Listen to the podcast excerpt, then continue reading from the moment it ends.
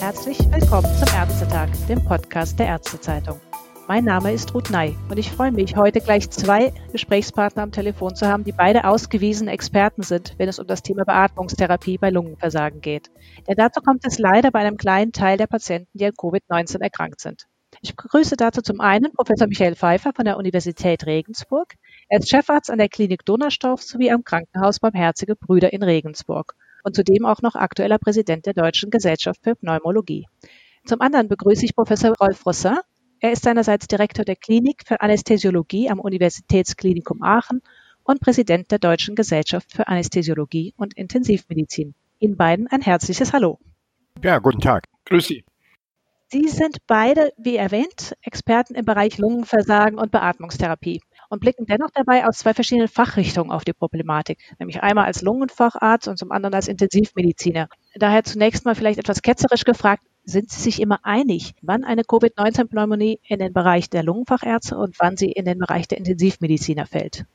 Ich glaube schon, dass wir uns einig sind, auf jeden Fall, denn diese Erkrankungen ist nur richtig zu behandeln, wenn wir ein interdisziplinäres Vorgehen pflegen. Und das machen wir. Wir arbeiten hier sehr eng mit allen Fachrichtungen zusammen. Das gilt einmal in der inneren Medizin, Pneumologie, natürlich mit der Intensivmedizin, aber auch mit anderen Fachrichtungen wie Kardiologie oder auch Nephrologie.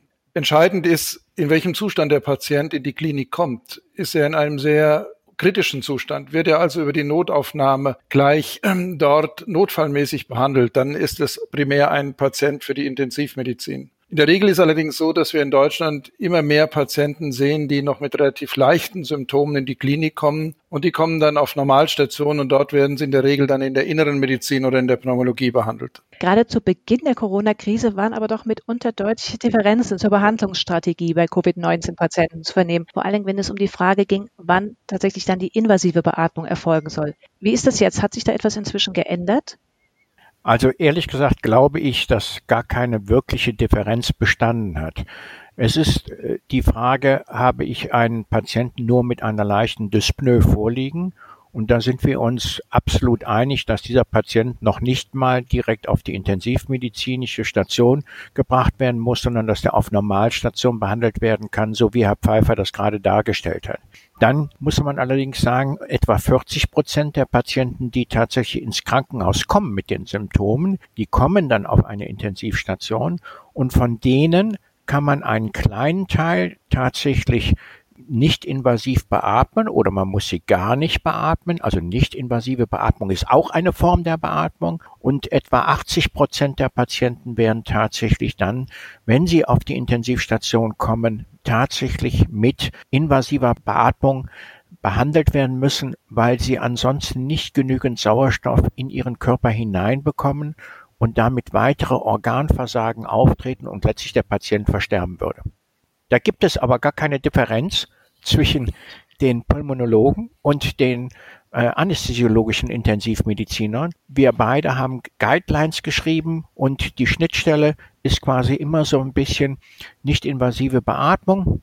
Was kann man da noch erreichen mit? Und dann auf der anderen Seite, wann muss ich die invasive Beatmung einsetzen, um einen äh, stärkeren Schaden zu vermeiden? Das kann ich nur bestätigen. Eine wirkliche Differenz gab es nicht. Natürlich haben wir alle gelernt zu Beginn dieser Erkrankung, dass Covid-19 in manchen Dingen etwas anders läuft. Aber letztlich arbeiten wir alle auf der Basis wissenschaftlicher Evidenz und den Leitlinien, die wir haben. Tatsächlich bestand in unserem Fall bei den Patienten, den wir auf Normalstationen behandeln, mit Dyspnoe und zunehmend abfallenden Sättigungswerten, schon eine Überlegung, wie wird dieses Segment behandelt. Aber das ist eine Ergänzung zu dem, was dann wirklich intensivmedizinisch notwendig ist. Und ich kann dem nur zustimmen, dass zwischen den Behandlern im Alltag eine hohe Konsens vorhanden war und das wirklich sehr interdisziplinär in den Kliniken gelöst wurde denke ich, ist ja auch sehr wichtig. Im jüngst publizierten Positionspapier der Deutschen Gesellschaft für Pneumologie, da wird ja auch die Covid-19-Pneumonie inzwischen in zwei Stadien eingeteilt. Professor Pfeiffer, worauf kommt es denn da eigentlich an, um sicher festzustellen, in welcher Phase der Erkrankung sich ein Patient befindet und wie schwer sein Lungengewebe bereits geschädigt ist? Na, dieses Modell, was vorgestellt wurde, ist ein Modell, das ist eine Hypothese, eine Überlegung, um die pathophysiologischen Vorgänge bei dieser Erkrankung etwas greifbarer zu machen. Das sind natürlich wie immer Modelle und Überlegungen, die uns helfen, im Alltag den Patienten besser zu verstehen. Tatsächlich ist es so, dass am Anfang dieser Erkrankung bei den Patienten auffällt, dass sie trotz deutlich eingeschränkter Blutgassituation kaum Dyspnoe empfinden. Einen solchen Patienten würden wir auch nicht intubieren, nur aufgrund jetzt einer Sättigungswertes. Mit der Zeit jedoch entwickelt sich bei den Patienten, ein Teil, bei einem Teil der Patienten, bei vielen lässt sich das in der Phase stabilisieren. Die gehen auch dann nach einigen Tagen nach Hause. Aber bei einem Teil, wie Professor Rousseau schon sagte, ist dann tatsächlich der Gasaustausch deutlich schlechter und schlimmer. Und dann entwickeln die Patienten Veränderungen in der Lunge, die dann tatsächlich nicht mehr vom Patienten kompensiert werden können, die Störung, und dann eine Beatmung erforderlich ist. Und da gehen wir ganz klar nach den uns vorliegenden Leitlinien vor. Nicht nur jetzt nach reinen Sättigungswerten, sondern da werden so Dinge natürlich berücksichtigt, wie die Klinik, wie den Zustand des Patienten, welche kardialen Komorbiditäten er hat, ist er kreislaufstabil und dann wird entschieden, den zu intubieren. Es wird niemand, glaube ich, Herr Rousseau, da werden Sie mir zustimmen, nur aufgrund eines Sättigungswertes jetzt sofort intubiert. Nein, ich glaube, Sie haben das vollkommen richtig dargestellt. Das ist äh, multifaktoriell, wann wir jemanden äh, beatmen müssen und wann wir eben weiter nicht invasiv oder nur mit Sauerstofftherapie behandeln können. Das äh, machen wir seit vielen, vielen Jahren eigentlich absolut gleich zwischen unseren Fächern und da gibt es keine Dissens an der Stelle. Das heißt, wenn man mal so ein Vorgehen an einem konkreten Beispiel exerzieren würde, also ein SARS-CoV-2 positiv getesteter Patient mit hohem Fieber, leichter Dyspnoe und niedriger Sauerstoffsättigung von knapp 90 Prozent würde in die Klinik eingeliefert. Wie würde dann das Vorgehen am besten aussehen?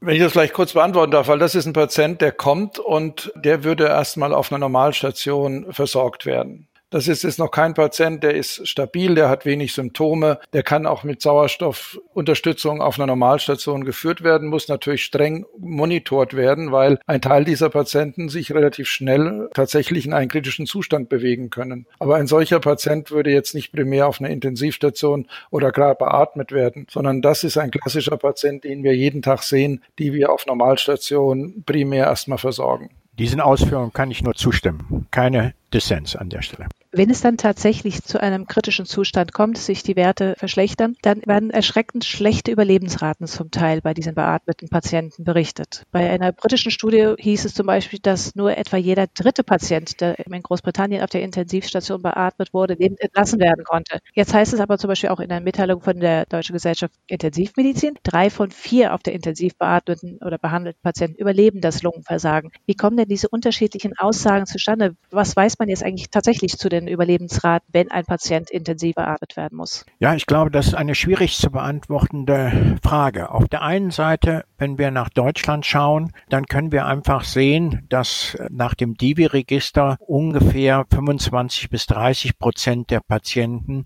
die auf der Intensivstation behandelt werden müssen, und das sind ja von denen, die ins Krankenhaus kommen, nur etwa 40 Prozent, dass die versterben. Wenn man gerade publizierte Studie der Amerikaner hineinschaut, wo die hingegangen sind und einfach mal die ersten 5700 Patienten, die in der New Yorker Area behandelt worden sind, anschaut, da sieht man eine Sterblichkeitsrate von den Patienten, die beatmet werden mussten, von 88 Prozent. Also eine wahnsinnig hohe Anzahl. Wenn man das italienische Paper sich anschaut, was die gemacht haben, da sieht man bei den 1500 Patienten, die die beschrieben haben, nur eine Intensivsterblichkeit von etwa 25 bis 30 Prozent. Diese Unterschiede sind für mich nicht eindeutig erklärbar. Nun kann man sagen, auf der einen Seite haben wir in Deutschland ganz klar ein hervorragendes Gesundheitssystem. Wir haben ausreichend Intensivbetten.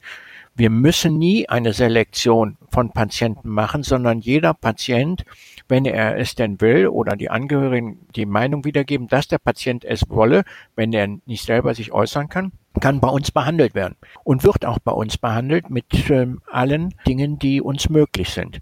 Das ist vielleicht in Amerika nicht der Fall gewesen. Das ist vielleicht auch in Italien nicht äh, der Fall gewesen, weil die einfach überrannt worden sind, überlaufen worden sind von diesen kritischen Patienten.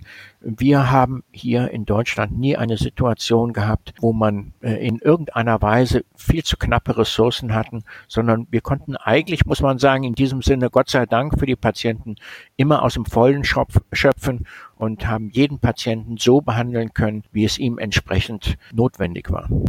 Das könnte durchaus die Diskrepanz auch erklären, aber nicht alleine paar Fragen gibt es da leider noch, ähm, die man im Moment noch nicht beantworten kann. Wenn ich Sie jetzt beide richtig verstehe, dann heißt es, die maschinelle oder die invasive Beatmungstherapie ist eigentlich nur dann wirklich Ultima Ratio, wenn es dem Patienten so schlecht geht, dass man ihn nicht anders stabilisieren kann eigentlich ist der Anteil der, der Patienten mit Covid-19-Pneumonie vergleichsweise gering, die wirklich dann am Ende eine intensive Beatmungstherapie benötigen. Gleichzeitig wurde aber auch immer wieder geäußert, dass genau diese invasive Beatmung, gerade wenn sie zu früh oder zu häufig erfolgt, dann auch das Nutzen-Risiko-Verhältnis zum Kippen bringt. Vielleicht eine Frage an Sie, Professor Pfeiffer. Wie ist überhaupt das Risiko einzuschätzen, durch eine intensive Beatmungstherapie Schäden als Patient langfristig auch davon zu tragen? Also wir haben ja inzwischen in den letzten vielen Jahren viel dazugelernt, wie wir beatmen müssen, damit eben dieser ventilatorassoziierte Lungenschaden, der auch, wie der auch genannt wird, möglichst gering gehalten wird. Uns ist allen klar, dass jede mechanische Beatmung ein zusätzlicher mechanischer Stress für die Lunge darstellen kann und entsprechende Maßnahmen ergriffen werden muss, um den möglichst gering zu halten. Ich glaube,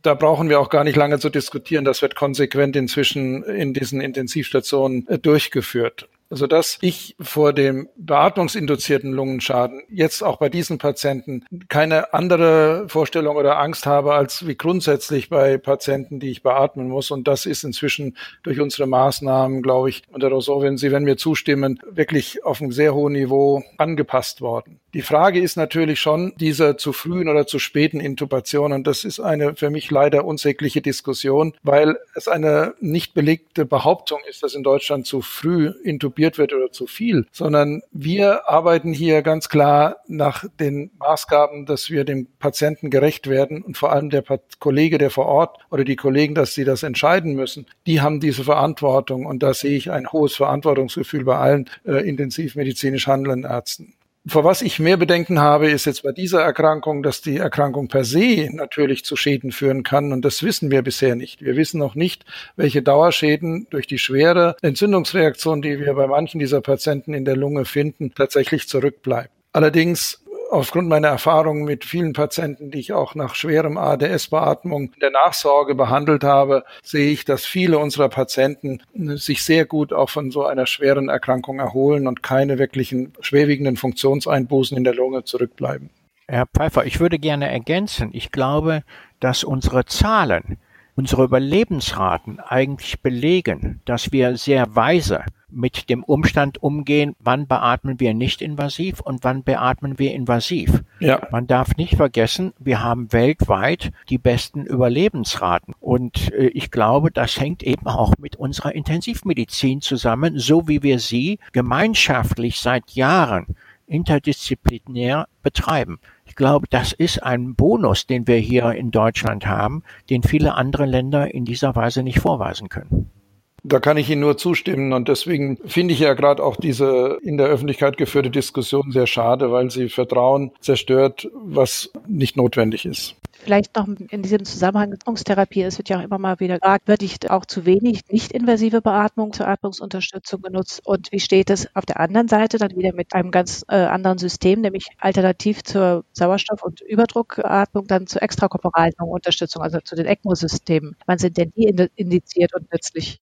Also zu dem Thema, wann machen wir nicht invasive Beatmung, haben ja sowohl Herr Professor Pfeiffer und ich uns jetzt geäußert. Also ich glaube, wir machen das sehr rational bei den Patienten, wo wir ausschließlich damit auskommen, und das sind in Deutschland etwa auch 11 bis 12 Prozent der Patienten, die, wenn sie beatmet werden müssen, tatsächlich auch nur nicht invasiv beatmet werden müssen. Aber eben ungefähr 80 Prozent müssen auf unseren Intensivstationen tatsächlich invasiv beatmet werden. Und bei diesen Patienten ist es häufig so, dass der Gasaustausch so schlecht ist, dass kaum noch Sauerstoff in den Körper hineinkommt. Wir versuchen dann den Patienten auf den Bauch zu drehen und darüber die Sauerstoffanreicherung im Blut zu optimieren. Aber wenn all diese Therapieschritte nicht ausreichen und der Patient droht zu versterben, dann kommen die Patienten an die sogenannte ECMO, an die extrakorporale Lungenunterstützung. Worüber wir dann die Möglichkeit haben, außerhalb des Körpers das Blut mit Sauerstoff anzureichern und das CO2 aus dem Körper herauszuholen. Und äh, das ist etwas, was die Amerikaner und auch die Italiener in ihren Studien nicht machen konnten. Die hatten da einfach nicht die Möglichkeit. Ich glaube, in der italienischen Studie mit 1500 Patienten, da ist nur ein einziger Patient mit extrakorporaler Membranoxygenation behandelt worden. Bei uns werden immer so etwa, ich würde sagen, 20 Prozent der Patienten, die wir invasiv auf unseren Intensivstationen beatmen müssen, werden auch zusätzlich noch mit extrakorporaler Membranoxygenation behandelt und dadurch bekommen wir auch relativ hohe Überlebensraten insgesamt hin. Also es ist für den Patienten geeignet, der sterben würde, wenn er nur invasiv beatmet würde, weil man nicht genügend Sauerstoff in den Patienten hineinbekommt mit der Beatmung. Und da helfen wir dann zusätzlich noch mit diesem extrakorporalen Device mit, dass der Patient am Leben bleiben kann. Das ist ja auch schon mal kurz erwähnt, ist Ihrer Einschätzung nach von Ihnen beiden, sind wir eigentlich flächendeckend gut versorgt in unseren Kliniken mit den Möglichkeiten, die Patienten bei schwerem Verlauf dann auch mit Beatmung zu versorgen? Herr Pfeiffer, wollen Sie antworten? Also ich sehe da überhaupt keine im Moment keine Ressourcenknappheit. Wir sind in Deutschland wirklich gut versorgt und jetzt arbeite ich allerdings in der Region, glaube bei Ihnen war es ernster, wo wir relativ fast verschont waren und die Intensivkapazitäten waren hier bei weitem nicht ausgeschöpft, um all diese Patienten, die uns jetzt zugewiesen wurden, auch intensivmedizinisch zu versorgen. Also ich habe da keine Bedenken, dass wir nicht die Patienten, die auf uns zukommen und intensivmedizinisch behandelt werden müssen, nicht ausreichend auch kontrolliert behandeln können. Also ich stimme dem absolut zu. Wir haben ja auch jetzt äh, flächendeckend das sogenannte Divi-Register, Intensivbettenregister. Und da sieht man einfach, dass wir aktuell knapp 13.000 Intensivbetten frei haben. Intensivbetten, wo beatmet werden kann, wo ganz normale Intensivbeatmungsgeräte stehen. Und darüber hinaus hätten wir natürlich noch die Möglichkeit, all die Geräte zu nutzen, mit denen wir eigentlich im OP arbeiten. Also ich glaube, wir sind hier in Deutschland so gut aufgestellt, dass man wirklich sagen kann, wir haben eine exzellente flächendeckende Versorgung in unseren Kliniken und nirgendwo ist es eigentlich, was die Gerätschaften angeht, knapp. Und durch dieses Register, was wir geschaffen haben, können wir auch ganz gezielt Patienten dann in Regionen hineinlegen, die nicht überlastet sind und äh, damit wirklich über lange Zeit noch über ein viel höheres Ausmaß, als es jetzt geschehen ist, die Patienten, die schwerst erkrankt sind, auch intensivmedizinisch therapieren. Und es gibt da auch keine Unterschiede bei der Qualität der Beatmungsgeräte, dass das eventuell sogar Einfluss auf die Behandlungserfolge nehmen könnte. Aus meiner Sicht nicht. Wir haben da moderne Beatmungsgeräte auf den Intensivstationen. Ja, in dem Moment, wo wir Narkosebeatmungsgeräte nehmen müssten, dann kann man diese Narkosebeatmungsgeräte nur für eine gewisse Phase der Therapie nutzen. Danach müsste man, wenn man etwa drei Wochen, vier Wochen Beatmungszeit rechnet, dann müsste man für das letzte Viertel äh, der Beatmungszeit müsste man wahrscheinlich äh, dem Patienten ein, ein Intensivbeatmungsgerät nehmen. Ansonsten tun es unsere Narkosebeatmungsgeräte auch in ausreichender Weise genug. Das kann ich nur zustimmen. Also in den Bereichen, die ich jetzt überblicke, hatten wir nie ein Problem, Intensivbeatmungsgeräte in ausreichendem Maße zu, zur Verfügung zu stellen. Und wir sind in Deutschland wirklich in der Hinsicht wirklich sehr gut versorgt. Und da brauchen wir auch keine Bedenken zu haben, dass diese Probleme auftauchen, wie wir das vielleicht auch aus anderen Ländern gehört haben, dass jetzt händeringend nach Beatmungsgeräten gesucht wird. Da, und wie Professor Rosor schon sagte, wir haben ja jetzt noch einen extrem hohen Anteil von freier Intensivkapazität. Und das, das Register, das ist wirklich ein Riesenerfolg für die Fachgesellschaft, insbesondere für die DIVI, die das ja vorangetrieben hat, dass wir hier einen flächendeckenden Überblick haben und wir erleben das selbst, weil unsere Region wenig davon betroffen ist, dass wir sehr viele Verlegungen aus Gebieten bekommen, wo eine höhere Belastung vorhanden ist. Wie steht es um ausreichend Personal, damit eine qualifizierte Beatmungstherapie erfolgen kann? Weil die müssen ja besonders ausgebildet sein. Also vielleicht darf ich es mal jetzt von einem Versorgungshaus berichten. Also die, die, die zur persönlichen Schutzausrüstung haben wir in keinerlei zu keinem Zeitpunkt wirkliche Probleme gehabt. Sicherlich, es gab mal Phasen, wo jede Woche neu diskutiert wurde, was ist mit den Masken, kommen genügend nächste Woche, können wir ausreichend unser Personal damit versorgen und in, das war de facto dann nie ein Problem. Und was ich spannend finde, jetzt in dem einen Haus, in dem ich auch arbeite, haben wir uns zusammengetan und Professor Rosor, das ist auch was die Intensivmöglichkeiten Erweiterung durch Beatmungsgeräte Narkosegeräte betrifft. Auch dort haben wir das durchdiskutiert und wir arbeiten inzwischen interdisziplinär mit Teams bestehend aus Anästhesisten und aus Intensivmedizin, aus der inneren Medizin, aus der Pneumologie zusammen. Und das ist eine unheimlich erfreuliche und tolle Zusammenarbeit, eben weil das genau diesem Krankheitsbild gerecht wird. Also ich kann das nur unterstützen. Wir haben eigentlich deutschlandweit ja aufgrund der Einschränkung der elektiven Operationen, wir haben sie ja gar nicht mehr durchgeführt, sondern wirklich nur noch Notfalloperationen durchgeführt und äh, ganz dringliche lebenserhaltende Operationen, wenn einer zum Beispiel Tumor erkrankt war. Alles andere wurde ja gar nicht mehr operiert. Und die frei werdenden Anästhesisten sind eigentlich, äh, weil sie zum größten Teil eben auch eine Zusatzausbildung im Bereich der Intensivmedizin haben, äh, sind sie natürlich auf die Intensivstation gegangen und haben da das Personal verstärkt. Also von daher muss man sagen, ärztlicherseits waren wir extrem gut aufgestellt und konnten das extrem leicht abfedern. Man muss schon sagen, wir hatten vorher einen Engpass bei Intensivpflegekräften. Den haben wir auch jetzt in dieser Phase. Aber wir haben Schulungsprogramme etabliert, die sowohl Ärzte betreffen, die bisher keine intensivmedizinische Erfahrung hatten, die Pflegepersonal betreffen, die bisher keine intensivmedizinische Erfahrung hatten, und die Studierende betreffen, die bisher keine Erfahrung hatten im Bereich der Intensivmedizin. Und diese Schulungsprogramme haben dazu geführt, dass wir äh, diese drei unterschiedlichen Personengruppen gestuft in die Intensivstationen haben hineingeben können und da auch den bisher bestehenden Personalengpass im Bereich der Intensivpflegekräfte auch ein bisschen abfedern konnten und auffangen konnten. Und ich glaube, das war auch eine äh, wertvolle Erfahrung, die man gemacht hat, dass man im Team interprofessionell ganz viel für unsere Patienten erreichen kann. Das kann ich nur unterstützen. Also wir haben da auch plötzlich Kooperationen gefunden, die wir uns vielleicht vorher hätten gar nicht so vorstellen können. Auch in all diesen Bereichen, auch was Schulungen betrifft. Das war die positiven Auswirkungen von dieser Krise, die wir auch in dem Haus jetzt weiter nutzen können. Vielleicht eine besondere Form der Interdisziplinarität ist es dann auch, wenn es darum geht, auf Patientenwünsche einzugehen. Das würde mich sehr interessieren. Können Intensivstationen, die natürlich sehr stark auch durch die apparative Medizin geprägt sind, gezielt der Frage nachgehen, ob ein Patient wirklich gerettet werden will, ob er wirklich diesen massiven oder diesen invasiven Eingriff noch wünscht oder ob er nur Angst vor dem Ersticken hat und vielleicht sagt, mir reicht eigentlich, um diese Angst zu nehmen, eine palliative Versorgung mit Morphin, auch wenn ich am Ende dadurch sterben müsste durch Corona. Das ist eine sehr knifflige Frage, ich weiß. Aber wie gehen Sie vielleicht persönlich da auf Ihren Stationen damit um mit dieser Frage? Wie kann man da den Patienten irgendwie auch gerecht werden? Um das mal vielleicht exemplarisch zu erzählen, wir hatten vor einigen Tagen einen Patienten aufgenommen, der war 81, Corona-positiv, leichte Symptome, äh, leicht unter Sauerstoff zu stabilisieren, aber unklar, wohin es sich entwickelt. Der hat klar zu uns gesagt, also passt auf, das ist jetzt so und ich möchte auf keinen Fall intensivmedizinisch behandelt werden oder beatmet werden.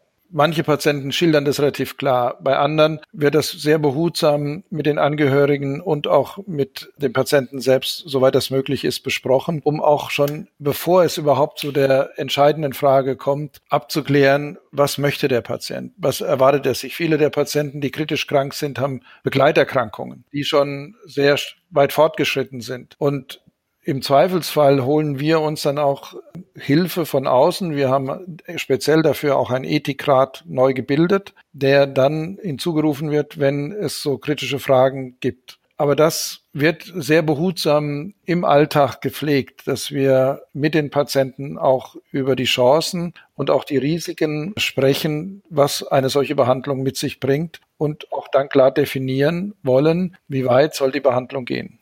Also ich kann das nur ergänzen. Ich glaube, das ist ein ganz wichtiger Punkt, wo wir als Notärzte, wenn wir zum Beispiel in Altenheime gerufen werden oder in Pflegeheime gerufen werden, auch natürlich schon versuchen zu erfassen, was ist bisher besprochen mit diesem Patienten.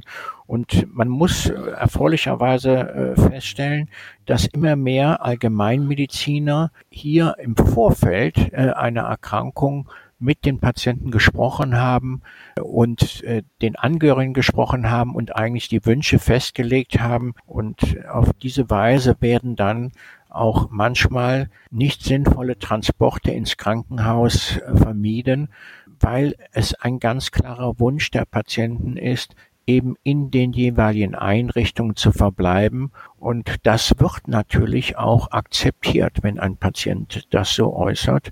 Äh, das ist ganz klar unsere Pflicht, das auch zu akzeptieren. Und dann kann man natürlich den Patienten eben auch helfen und unter Umständen den Tod auch erleichtern, indem man bei dem Patienten verhindert, dass es zu einer, zu einem Erstickungsgefühl kommt wie Sie das beschrieben haben, dass man dann entsprechend dosiert äh, Morphin appliziert und die Patienten eben nicht das Gefühl haben, sie ersticken jetzt plötzlich. Denn das ist etwas Grausames, das möchte man keinem zumuten. Ich würde jetzt vielleicht in unserem Gespräch nochmal gern einen kleinen Perspektivwechsel vornehmen, nämlich mit Blick auf die neueren Forschungsergebnisse zu Covid-19. Am Anfang ist man vor allem davon ausgegangen, dass es sich um eine schwer zu behandelnde Pneumonie als Komplikation handelt. Das steht jetzt, stellt man immer mehr fest, dass es dann auch andere Aspekte gibt, zum Beispiel aus der Schweiz vom Universitätsspital Zürich hat man jetzt festgestellt, dass offensichtlich eine verbreitete Entzündung des Endothels ganz verschiedene Organe betrifft. Hat das unter Umständen auch Einfluss auf die Entscheidung für oder gegen eine invasive Beatmungsstrategie oder auch die Entscheidung, ob dieser Patient schon so schwer krank ist, dass noch damit ein Erfolg zu erzielen ist? Nein, das hat ganz sicherlich keinen Einfluss darauf, ob wir eine Entscheidung treffen, ob ein Patient jetzt beatmet wird oder nicht beatmet wird. Also wir wissen grundsätzlich, dass bei jedem akuten Lungenversagen auch die Gefahr eines Multiorganversagens da besteht. Das heißt also, jemand, der ein akutes Lungenversagen hat, bekommt auch relativ häufig ein akutes Nierenversagen oder ein Leber, ein partielles Leberversagen oder ein Kreislaufinsuffizienz, also Schwäche, das heißt, das Herz pumpt nicht mehr adäquat. Das ist eine ganz häufige Konstellation, dass wir nicht nur ein Organ haben, was eben versagt, wie jetzt die Lunge, sondern dass eben mehrere Organe versagen. Und das ist etwas, was wir hier genauso beobachten wie bei allen anderen Formen des ARDS, dass wir hier zu einem hohen Prozentsatz eben mit ein Nierenversagen haben bei den Patienten, wo die Patienten eben zusätzlich an die Dialyse müssen. Sie haben aber auch weitere Organe betroffen. Und wenn Sie auch äh, bei den anderen Krankheitsbildern, die zum ARDS führen, genau schauen, was passiert an den anderen Organen, so finden Sie fast immer eine Endothelentzündung. Das ist also gar nichts Besonderes, was Sie da gefunden haben. Mich hätte es gewundert, wenn das genau nicht der Fall gewesen wäre. Professor Pfeiffer, Sie haben auch Ihrerseits schon mal ganz kurz einen Einblick gegeben zu den Spätfolgen, die die Coronavirus-Infektion mit sich bringen könnte. Da gibt, werden über irreversible Schäden am Lungengewebe bis hin zur Fibrose wird da berichtet, anhaltend eingeschränkte Lungenfunktion und Kurzatmigkeit. Wie sind denn Ihre Erfahrungen bislang mit der Lungenfunktion von Patienten, die eine Covid-19-Pneumonie überstanden haben und nach der Beatmungstherapie dann wieder langsam auf die normale Station auch zurückgehen oder nachbetreut werden? Also was uns auffällt, dass die Patienten sehr lange Beschwerden haben. Wir wissen de facto über die Spätfolgen noch nichts, weil die Zeit einfach zu kurz ist, die wir bisher diese Patienten beobachten oder nachversorgen können. Was wir sehen, ist tatsächlich, dass im kurzen zeitlichen Abstand noch eine eingeschränkte Lungenfunktion zu finden ist. Wir haben noch erhebliche Veränderungen in der Röntgendiagnostik, im CT-Diagnostik, so dass noch völlig unklar ist, ob das bleibende Schäden sind im Sinne tatsächlich eines fibrotischen Umbauprozesses oder ob diese Dinge, diese Veränderungen sich noch zurückbilden können. Wir kennen von anderen Formen der ARDS-Patienten, die ein so schweres Krankheitsbild überlebt haben, dass viele dieser Veränderungen sich noch im weiteren Verlauf über Wochen tatsächlich wieder auflösen können. Deswegen können wir über die wirklichen Spätschäden bei dieser Erkrankung noch keine gute Aussage treffen. Was wir wissen, ist, dass der Heilungsverlauf gerade nach so einer schweren Form dieser Erkrankung deutlich lange dauert, mehrere Wochen, bis die Patienten sich erholen. Es bleiben so eine allgemeinen Symptome wie Müdigkeit, Mattigkeit, aber auch Muskelschwäche zurück, die wir allerdings auch von anderen Langzeit intensivmedizinisch behandelten Patienten kennen. Also das ist noch eine sehr offene und spannende Frage. Wir haben natürlich jetzt auch Hinweise, dass bei diesen Patienten auffallend viele Lungenembolien nachzuweisen sind. Ob das wirklich Embolien sind oder wie sogenannte In-situ-Thrombosen, also das heißt thrombotisches Material, was sich in der Lunge selbst bildet, bleibt bisher unklar.